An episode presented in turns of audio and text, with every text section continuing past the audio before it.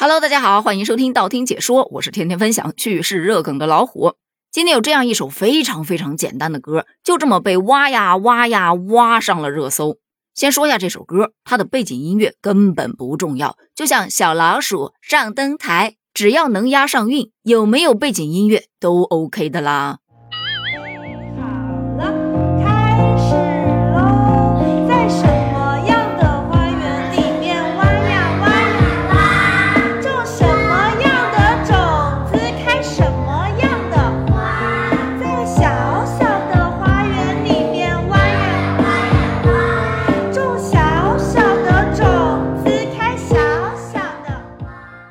就这样一个小小的短视频，一首简单的歌，意外爆火，播放量过亿呀！就五一期间，这位幼儿园的老师涨粉两百万，有将近四百万人到直播间去看他挖呀挖呀挖。与此同时，还有很多的家长让孩子在家里跳这首歌，然后发到网上去。还有一些特别有才的网友直接把它改编了，创造了很多新奇的版本。比方说下面这个，在小小的公司里面爬呀爬呀爬。少少的工资根本不敢花，在大大的手机里面刷呀刷呀刷，可大大的 CP 吃大大的瓜。不得不说，这真是新一轮的魔性洗脑神曲啊！也许听到这儿你会问了，那这首歌为什么会这么火呢？首先，这首歌的歌词确实是朗朗上口、简单好记。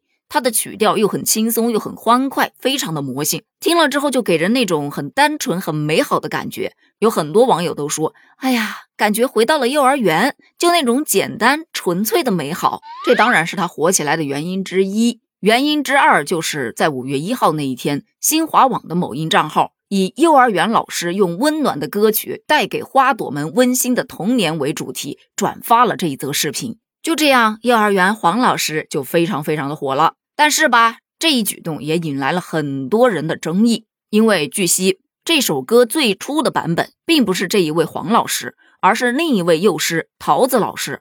桃子老师的这一个版本让很多小伙伴说，听起来会更自然、更松弛，更像是正在上课的状态。开始，在小小的花园里面挖呀挖呀挖，种小小的种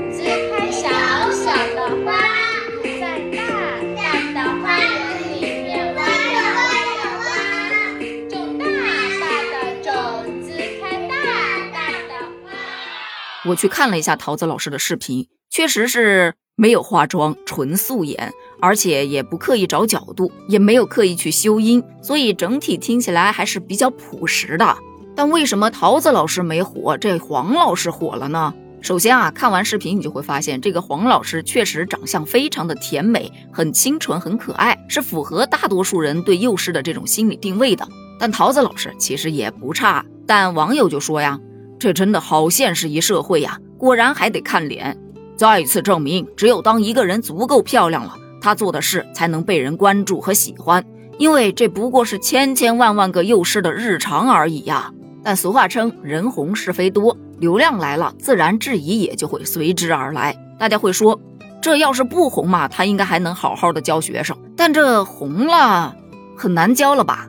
也有说，幼师上课还能玩手机。我们这幼师上课根本就不让玩，还拍视频，大多数都是对着孩子拍，哪有对着自己拍的呀？对于以上的这些争议啊，我个人是觉得没有必要深究。两位老师的视频我都看了，其实都挺好的，他的教学风格都是完全不一样的。再说了，在短视频领域。那流量是来得快，去的其实也挺快的。红不红根本不是重点，重点是哪怕他红了，他也还能踏踏实实的给孩子们上课，不会为了流量而去作秀。这样，就算最后流量走了，他也能踏踏实实的做好自己的本职工作。